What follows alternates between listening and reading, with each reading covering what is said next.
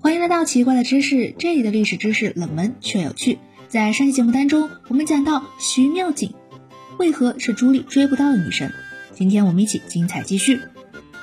根据《明太祖实录》和《英宗实录》记载，代王妃和安王妃同在洪武二十四年册封，是年妙景十二岁。安王妃册封时年纪小于十二岁，而安王年仅八岁。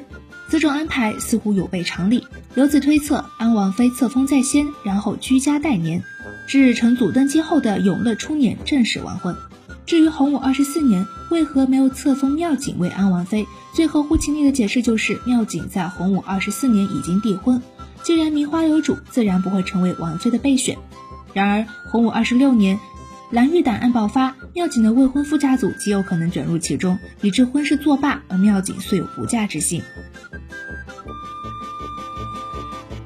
对比记载，唯一的不同是时间略有差异。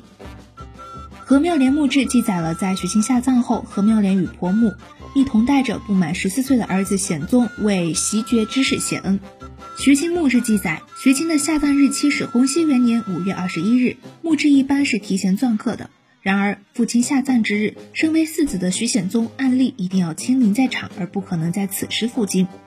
然而，明仁宗朱高炽于洪熙元年五月二十九日驾崩，明宣宗于同年的六月十七日即位，因此何妙莲等人入京时间必定在宣宗登基之后。徐妙景墓志所在的赴京仪式明显不是谢恩惯例，而是以此周密精心的安排。两条记载相互参照，那么桓左所记就为实，其准确时间应来自于徐天赐所言。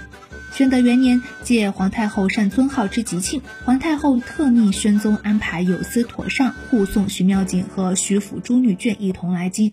此次朝见也恰好谢显宗袭爵之恩。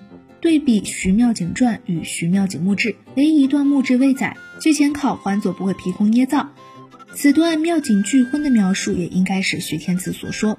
由于《徐妙景传》是妙景拒婚事件的唯一史源，因此找不到其他的第三方史料用于证明徐妙景拒婚是的确有其事，还是徐徽祖的子孙虚构事实以塑造祖姑姑的形象。好啦，本期节目暂时告一段落。我是悠悠，奇奇怪怪，可可爱爱，关注我，带你解锁更多千奇百怪。